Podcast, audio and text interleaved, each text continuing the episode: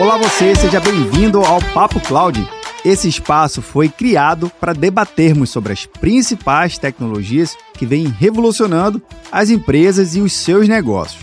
A cada convidado que passa por aqui, a gente consegue entender como esse conjunto tecnológico faz sentido para o seu segmento de negócio. E olha que legal, mesmo que a tecnologia aparentemente seja a mesma, o contexto e o significado é totalmente diferente por cada negócio. Esse é o espírito do Papo Cloud. Conhecer as suas histórias, seus criadores e como a revolução na tecnologia vem impactando em cada área. Eu sou Vinícius Ferro e seja bem-vindo ao Papo Cloud.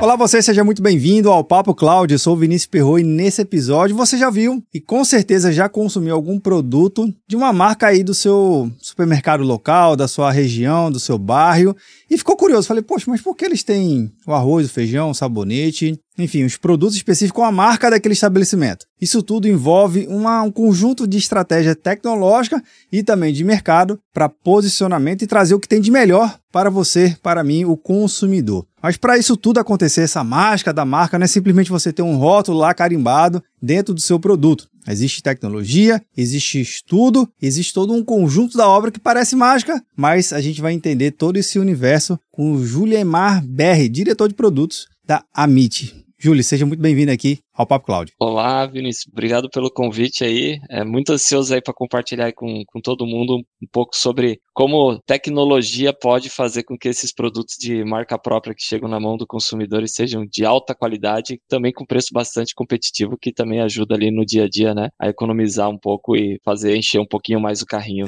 no final da compra, né?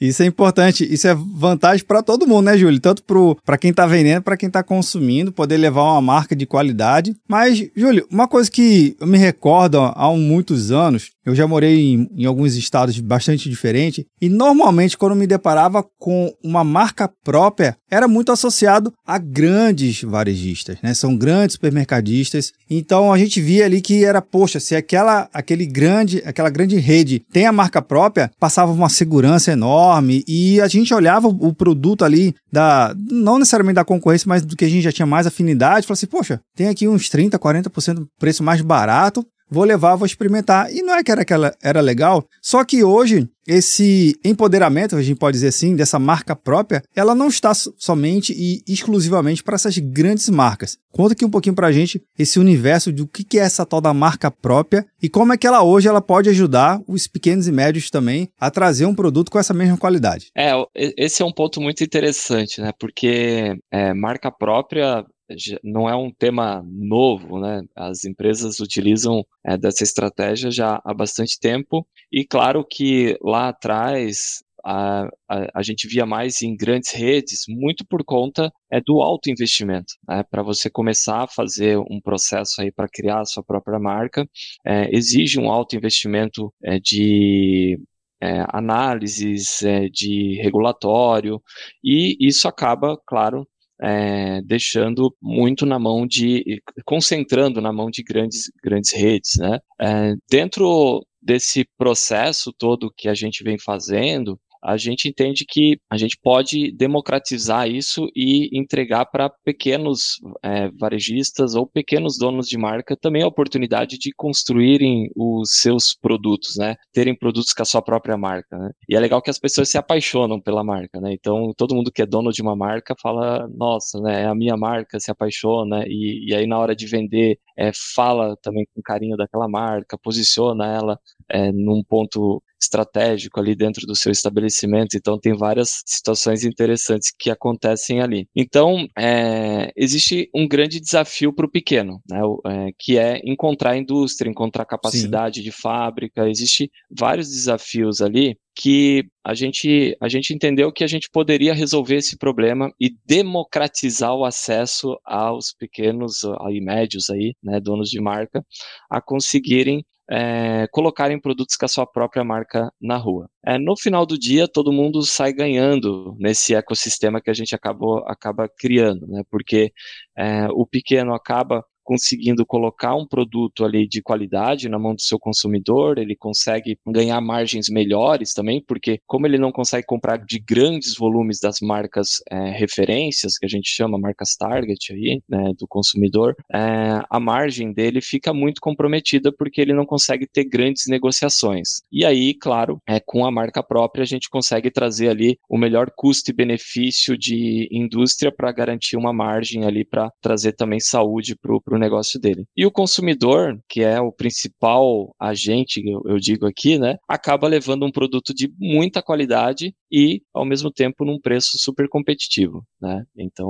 é, é por aí que a gente tem, tem navegado aí nesses últimos anos com a MIT. Isso é legal, é, Júlio, porque, primeiro, acho que uma das grandes diferenças hoje em relação ao varejista e ao supermercadista especificamente, é ele conseguir criar uma fidelidade maior com os seus clientes ali, porque ele está literalmente próximo das casas de todo mundo, né? Que é um estabelecimento fixo, tem aquelas casas ao redor, aquela moradia ao redor, e se ele já se relaciona com aquele estabelecimento, é uma forma de expandir esse relacionamento, não só com a marca do local, mas com o produto e dar aquela, da, da, daquela intimidade um pouquinho mais profunda entre um produto e outro e conseguir estender até a casa do, do, de cada consumidor aquele carinho, aquela atenção e aquele cuidado que cada lojista tem muito local, porque é tudo muito próximo, né? Principalmente o pequeno e o médio, são às vezes dá até para conhecer o nome da o nome do, daquele comprador, da, daquele cliente mais recorrente, saber o nome do, balcão, do balconista, o nome de segurança, gera uma intimidade maior? Ah, com certeza, né? A gente se reconhece nessa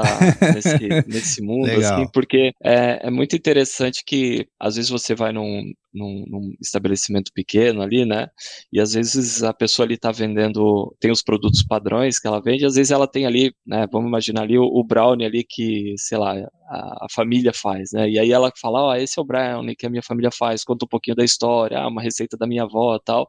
E você acaba levando ali e acaba até é criando essa, esse relacionamento de intimidade ali, né, com aquele estabelecimento quando tu compra esses, esses produtos é, que a gente indica aí que são é, artesanais, né, que, que acontecem, né. É, então isso, se a gente for olhar, as pessoas já fazem marca própria dessa maneira artesanal no dia a dia. E aí quando a gente começa a trazer também um pouco mais é, de, de, profissionalismo para esse contexto com outros produtos de maior valor agregado, né, é, essa conexão ela, ela se fortalece. Então a gente consegue fortalecer ainda mais essa conexão ali que você tem ali com aquele, aquele estabelecimento que é mais próximo da sua casa, né? E, e aí você entra né, né, né, nessa onda, né, de valorizar o comércio local, né, de, de, de ajudar aí é, o ecossistema aí do, do seu bairro aí a se desenvolver os negócios. E, e aí isso é mais uma maneira que a gente consegue ter aí de trazer essa fidelização, né? Saindo ali da, dos produtos artesanais e conseguindo também trazer esses produtos industrializados, né, é, mais profissionais, também ali com a marca ali, com a, a identidade, a cara daquele estabelecimento. Júlio, eu sei que dentro de um, de um supermercado existem centenas, se não milhares de produtos diferentes e suas submarcas e marcas e marcas tags e tudo mais.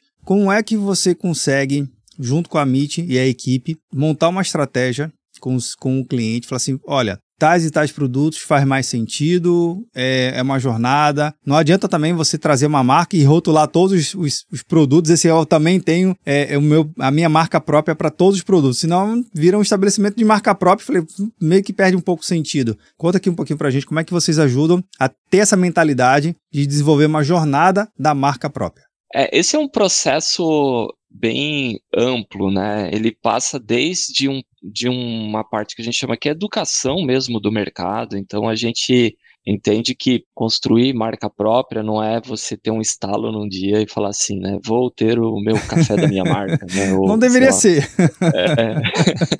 É, é, ele passa por vários é, processos de decisão ali é, mas, claro, em algum momento nasce esse desejo, né? Poxa, eu quero ter a minha, a minha própria marca, quero, quero também é, é, usar isso como, como uma estratégia. E aí, a primeira parte que a gente encara muito, e, e, e eu acho que é uma característica muito importante, assim, de, de qualquer negócio que a gente vá trazer para o para o universo, principalmente SaaS, né? É, é uma educação do ecossistema. Então, a gente é, faz eventos, faz webinar, faz vários tipos de, de, de mecanismos que a gente utiliza para educar os, o, as pessoas sobre o que, que é marca própria, por que, que ela é importante, né? E a gente traz elementos interessantes de tipo quando fazer e quando não fazer, né? Mais do que você só falar quando fazer, é importante também ajudar as pessoas a entenderem o quando, o quando não fazer, né? O que produtos fazer, que, por onde começar e tudo mais. É, passada essa parte de educação, é, a gente começa a entrar numa outra é, etapa que é utilizada aí sim é, de tecnologia e inteligência artificial para aí sim começar a ajudar o, o, nosso, um dos nossos clientes ali a definirem qual é a melhor estratégia de penetração, né? E isso vai depender muito de cada cliente, de região. Então a gente consegue hoje é, pegar vários atributos né, é, desses clientes e com esses atributos a gente começa a identificar e montar um pipe, a gente chama de pipeline, né, como se fosse, ah, ó, tem uma lista aqui de produtos que você precisa começar a desenvolver é, e, e aí, com essa lista de produtos que ele busca desenvolver, a gente, a gente monta ali uma sequência. Ah, vamos lançar primeiro esse, depois esse, porque também é muito caro e não é muito interessante você lançar tudo de uma vez, né? Você precisa é, testar, testar a marca, testar se, se o posicionamento da marca está adequado a propósito de valor da, é, da própria rede, né? Então você tem aí desafios é, muito interessantes de qual é o público que a rede atende, qual é o posicionamento então que o produto precisa ter, porque não adianta você colocar, você atende um público, um público A, um público B e coloca é, posicionamentos ali diferentes, o, o, produto não vai virar e vai aí virar aquele patinho feio ali na gôndola, né? que ninguém é, que, quer. Que ninguém, ninguém quer, né? Então tem que, tem que ter esses cuidados. Então com a nossa, a gente criou aqui dentro da MIT um, um processo que a gente consegue trazer análises de mercado, é, a gente retroalimenta essas análises de mercado que, aca que acabam gerando ali para o cliente um painel de decisão. Tá? E aí esse painel de decisão vai ajudando ele a identificar quais, qual é a sequência de produtos para fazer esses lançamentos, né? É, e aí, claro, por dentro de toda essa plataforma a gente consegue daí é, encontrar qual é o melhor fornecedor, qual é a, a melhor margem, qual é o melhor preço de venda, e aí a gente vai moldando essa, essa estratégia para daí sim, a hora que o produto sai lá na ponta, ele seja um campeão de vendas é, e, e, e, e, um sucesso aí esteja na, na, na prateleira aí de, da, das dispensas né, dos consumidores. Né? Júlio, você falou tanto do pipeline quanto também definir é, os produtos né, numa certa sequência é, lógica de ser lançada, experimentada. Tem alguma taxa que você possa compartilhar, obviamente, uhum. de, de, de performance e desempenho que o cliente tem é, quando ele começa a adotar uma marca própria, porque, de novo, é, para mim está super claro na sua fala, é, Julie, que muito além de simplesmente você rotular e ter lá um produto com o seu rótulo. Você não está falando disso, você está falando de um outro tipo de relacionamento com o cliente. Para mim está super claro e espero que quem esteja vendo ou nos ouvindo aqui também esteja claro tanto quanto. Mas é, uma vez que o seu cliente, né, entra em contato com vocês, com a Amit e fala assim, poxa, quero pensar, desenvolver, vocês desenvolvem, tem alguma taxa de desempenho em relação a, de repente, não só a produto que vendeu mais, mas que de repente ele gerou um, um outro tipo de engajamento que você possa compartilhar aqui com a gente? É, isso isso é, é, é, muito difícil ter um número exato, porque depende muito é, do cliente, assim, depende muito da, da estratégia, do tamanho dele, né, e também da, do percentual ali de, de sortimento que ele vai ter é, lá, lá na gôndola. Um dos primeiros trabalhos até que a gente faz, né, que a gente consegue entregar para os clientes é fazer uma análise de sortimento, do tipo, ó, a gente é, já encontrou casos ali que tinha 10 marcas de ketchup diferentes ali é, sendo apresentadas para o cliente, e a gente falou, ó, é, você está com muita opção, aqui você tem que diminuir, tem que ser um pouco mais específico, conseguir é, fazer com que o consumidor consiga identificar o que, que é primeiro preço, o que, que é premium, o que está aqui no, num, num, preço intermediário de qualidade e benefício. É, então, então tem esses desafios, né? É, agora, o, o, que, que é por definição, né? Marca própria, por definição, ela precisa ter um preço mais competitivo e trazer margem maior do que as marcas target. Né? Então, se a gente não consegue alcançar esses dois, é, esses dois elementos, é, já inviabiliza talvez aquela categoria de produto ou aquele produto. Né? É, então, então, são estratégias que vão ajudando a gente a definir ali como que o cliente vai inserir uma marca própria ali dentro de uma categoria. Então, a gente é, faz primeiro essa análise de sortimento, fazendo essa análise de sortimento, a gente é, também via o, a nossa plataforma, a gente consegue dar sugestões de redução desse sortimento, né? É, é, deixar ele mais coeso. É, depois que fez a, essa, essa análise de redução, a gente consegue fazer análise dos, dos volumes médios vendidos e num primeiro momento a gente insere ali o, o produto de marca própria, onde a gente daí faz uma, um, um cálculo de qual é o percentual ali de potencial de penetração que a marca vai ter naquela categoria. E aí, a hora que a gente consegue chegar nesse percentual, a gente depois faz, claro, os cálculos de é, o quão de margem isso está trazendo, seja de, de dinheiro mesmo ou só margem, né? Porque às vezes tem, tem cálculos que são diferentes aí, né? Brasil, ele é bastante extenso. Isso é um ponto positivo, principalmente para o teu segmento de negócio. Para cada região, para cada bairro, para cada cidade, vai ter aquela marca é, de rede local de supermercado, concorrendo com as marcas é, também de tamanho nacionais e, e, internacionais. Como é que vocês conseguem ajudar o cliente que está tão distante dos principais centros ou não está necessariamente no eixo principal econômico? Como é que vocês conseguem ajudá-lo, mesmo com o tamanho do Brasil tão grande, e trazer essa essa, essa tecnologia, essa visão um pouco mais refinada e, obviamente, aumentar a experiência com o usuário. Pô, isso é muito legal você trazer esse ponto, né? Porque eu sempre falo que o, o Brasil ele é, ele é um continente disfarçado de país. Né? Gostei da ideia. Gostei. É, é, porque se a gente começar.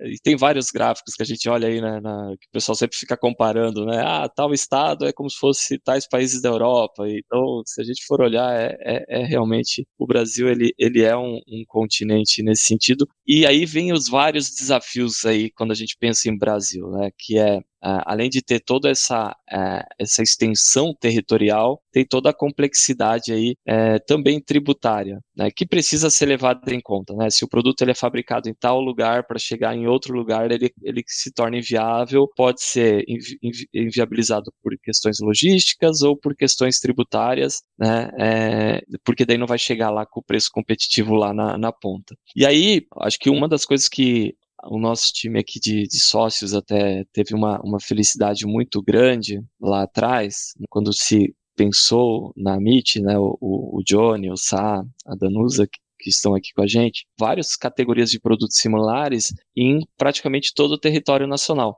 É, então a gente traz esses desenvolvedores, é, é, é, até um cadastro gratuito que os fornecedores fazem com a gente para estar dentro do nosso ecossistema, onde todos esses fornecedores que, que estão sendo os suppliers aí do nosso ecossistema, é, a gente vai se desenvolvendo eles no sul, no sudeste, é, no norte, nordeste, então a gente desenvolve aí esses fornecedores por todo o território nacional para que na hora que entre ali é, um, um, varejista ali, né, um pequeno médio varejista de uma região específica, eu consiga ter fornecedores próximos a ele para conseguir entregar um produto da marca dele com qualidade para que não tenha que atravessar o Brasil inteiro, por exemplo, para o produto chegar lá, que aí ele não vai chegar competitivo, né? Ele vai chegar é muito mais caro e isso vai prejudicar a venda dele, vai prejudicar às vezes até a qualidade, né? Quando o produto tem que atravessar longas distâncias, a qualidade também acaba sendo é, prejudicada. Então, para atender essas diferentes regiões, essa nossa plataforma, ela traz essa pegada de marketplace. Então é muito interessante porque os fornecedores, de um lado, eles cadastram seus produtos, a volume mínimo que eles atendem, é, sobem documentos de qualidade, tem um monte de, de, de premissas ali que auditorias e tudo mais. E do outro lado, é, eu tenho ali uma área como se fosse você entrando num e-commerce. É, é, muito interessante, assim, é uma área de e-commerce que você consegue ver ali, ah, eu quero fazer um projeto de tapioca. A hora que você entra em tapioca ali, já vai aparecer, ó, na próxima sua, à sua região, ou ao seu centro de distribuição, às suas lojas, eu tenho hoje já X fornecedores que podem te atender. Quer cotar com eles agora? É um botão. Ah, clicou no botão, automaticamente já dispara para esse grupo. E aí aqui também tem um pouco de, de IA envolvida que a gente coloca, porque é, a gente precisa fazer esse match, né? E como é que eu faço o match? Então tem várias vários pontos aí que a gente utiliza é, de tomada de decisão, seja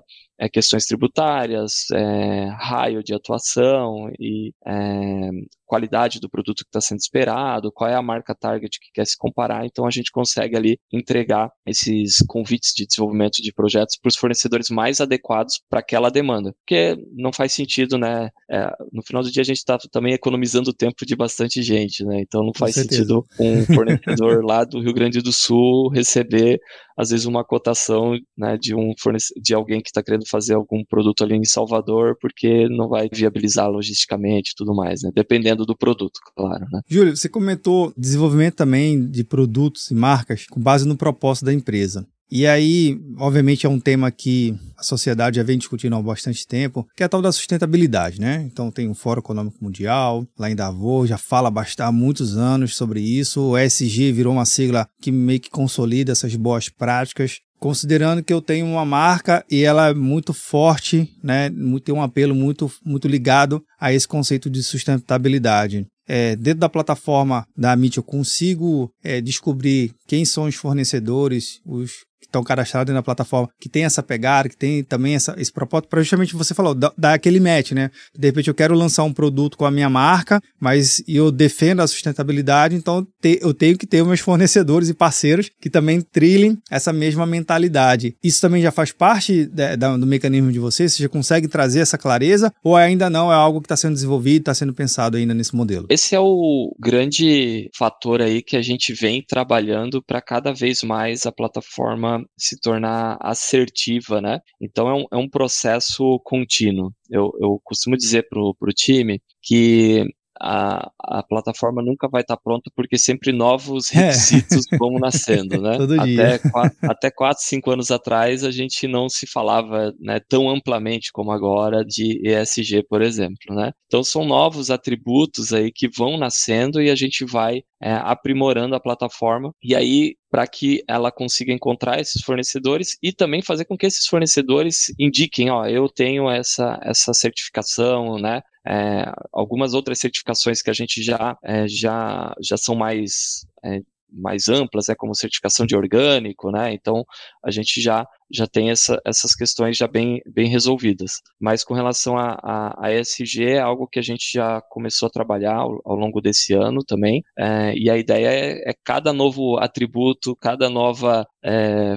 nova maneira aí que o consumidor né, vai exigir aí de, de sustentabilidade ou de outros requisitos né, é, de produtos, a gente consiga ali é, fazer com que o nosso ecossistema evolua junto. Né? A gente vê que o, esse mercado todo de desenvolvimento de produtos, é, ele é um mercado que vem evoluindo é, gradativamente, né? Então, a cada, a cada ano ou a cada década, novos requisitos, sempre mais focados em sustentabilidade, até, né? Principalmente porque é, aquecimento global tem várias é, coisas que é, se tornam cada vez temas mais relevantes aí é, e chegam lá no, no, consumidor, então o consumidor também começa a exigir mais isso, né? net zero, né?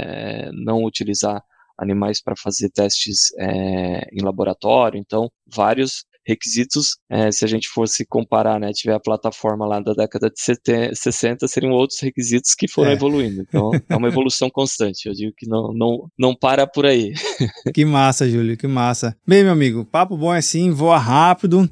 E eu tenho mais uma última perguntinha. É uma pergunta que faz todo o pano de fundo aqui do Papo Cloud e que a resposta geralmente é técnica ou não técnica, mas eu vou te avisar, viu, Júlia? A resposta que a gente mais gosta aqui no episódio é a que vem do coração, é que tá valendo, essa aqui é a, é a principal. Então bora lá. Para o Júlio, o que é essa tal da computação em nuvem? Eu diria que assim, vou começar por falar um pouquinho da, da minha história aí, né? eu comecei com tecnologia já fazem mais de 20 anos e, e presenciei muito é, essa parte que a gente chama aí no mercado de on-premise. Né? É, e, e aí, o que eu vejo hoje com a, com a computação em nuvem, ela é uma forma de democratizar e acelerar a inovação é, para todo mundo, né? Então, se a gente for pensar, graças à computação em nuvem, né, se não fosse a computação em nuvem, a gente não estaria aí com a, a inteligência artificial é, na mão de várias pessoas, né? É, e, e, o mais legal disso, né,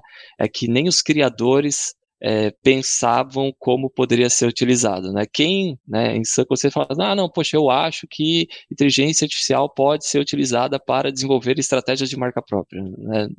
Não, não existe isso, né? A pessoa não pensou nesse caso de uso específico. Então, quando eu penso computação em nuvem, eu vejo que ela é um motor de aceleração da inovação, porque ela empodera todas as pessoas lá na ponta, sejam empresas ou é, pessoas comuns, a terem acesso a uma tecnologia e a buscarem e, e, a, e a, consumirem essa inovação. É, quando a gente estava lá no mundo on-premise, é, seria um, um, negócio assim, mais ou menos. Ó, lançaram um novo hardware de tecnologia artificial. Daí a gente ia falar assim, isso aí até chegar no Brasil vai demorar 10 anos. Né, era o que a gente falava verdade, 20 anos atrás. Né? É, e hoje é, é, incrível, né? O, negócio ganhou uma proporção em, em seis meses, né? É, chegou em recorde de uso é, graças à computação em nuvem. Então, para mim, computação em nuvem é empoderar, empoderar as pessoas, empoderar as empresas a conseguirem é, trazer inovação e no final do dia acaba melhorando a vida de todo mundo, né? É, simplificando a vida das pessoas, é, reduzindo carga cognitiva. Para mim, é, computação em nuvem é algo que é, vem revolucionando é, e eu acho que computação em nuvem ela, ela, ela ainda tem muito a crescer no futuro, com certeza, é cada vez mais deixando a vida das pessoas mais simples, né? Seja até controlando aqui a minha casa, é, ela é toda em nuvem aqui, né? O meu ar condicionado aqui eu ligo, eu desligo. Se não fosse isso, eu teria que ficar procurando o meu controle. é, e isso já é, é, já resolve uma dor, né? Quem nunca perdeu o controle e não pois é. conseguiu ligar. E hoje, graças à computação em nuvem, a gente consegue é, controlar isso da rua, né? Que Meus massa. cachorros não passam calor é, por conta disso, por exemplo. Maravilha, Júlio, maravilha. Cara, eu agradeço demais a sua participação aqui no Papo Cloud. Adorei os insights, eu acho que foi um bate-papo bem rico e mostra que tem muitas possibilidades para a gente melhorar o nosso relacionamento com o cliente e trazer que não? Uma marca própria. Cara, sucesso aí na Meet. Volte mais vezes para contar um caso de sucesso aqui, que eu sei que tem vários aí. Depois a gente conta uns casos bem bacanas aqui que vai ser bem legal, cara. Prazerzaço e até a próxima. Valeu, obrigado. Até a próxima aí. Maravilha. Bem, e você que tá vendo ou nos ouvindo, o que, que você achou do bate-papo com o Júlio? Recado simples e direto. Entre no site deles. Se você é um produtor, se cadastre. Olha a oportunidade de repente o seu produto, aquela sua produção que você tem tanto carinho, tanto cuidado, pode chegar assim a mais pessoas pela marca daquela outra empresa. É o seu produto lá também. Isso que é legal. E se você está pensando em desenvolver ou nunca pensou em desenvolver uma marca própria, olha aí também uma mega oportunidade. De repente, é esse detalhe que falta você conseguir se aproximar mais ainda do seu cliente. Link na descrição. E também, se você chegou até aqui, um comentário, e compartilhar esse episódio sempre vai bem, não é verdade? Agradeço pela sua participação e audiência e a gente continua esse bate-papo lá no nosso grupo do Papo Cloud Makers, link também na descrição. E aí, tá na nuvem?